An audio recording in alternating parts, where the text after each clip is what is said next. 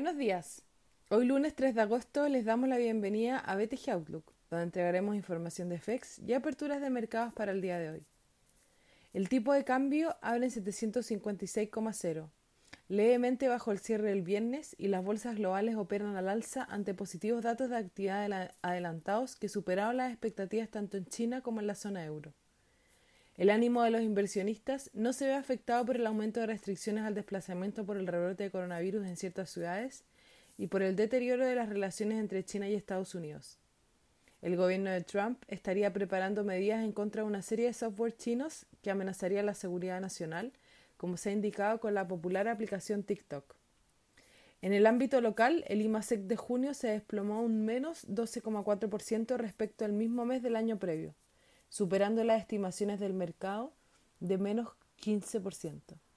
En términos mensuales, el indicador aumentó más 1,7% y los analistas no esperaban variaciones. El Eurostock 50 avanza más 1,9%, mientras que los futuros en Estados Unidos adelantan una apertura positiva. Por su parte, en Asia y Oceanía las bolsas cerraron mixtas, con el Nikkei rentando un más 2,2%, y el CSI 300 de China un más 1,6%, mientras que la bolsa de Hong Kong retrocedió un menos 0,6% y Australia cerró plano. Los commodities operan de forma dispar. El cobre retoma su racha alcista acumulando un más 2,5% en el año, mientras que el petróleo WTI pierde menos 0,3% con la OPEP aumentando su producción en agosto respecto a julio.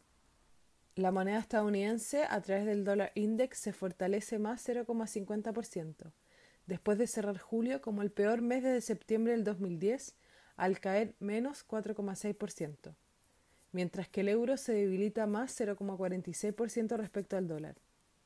Por su parte, la tasa del bono al tesoro de 10 años se encuentra en 0,56%, aumentando 3 puntos base en comparación al viernes cuando alcanzó su menor nivel desde marzo en pleno salto de volatilidad por la crisis. Respecto a datos, en Estados Unidos tendremos una semana cargada, con la publicación de PMI e ISM manufacturero hoy.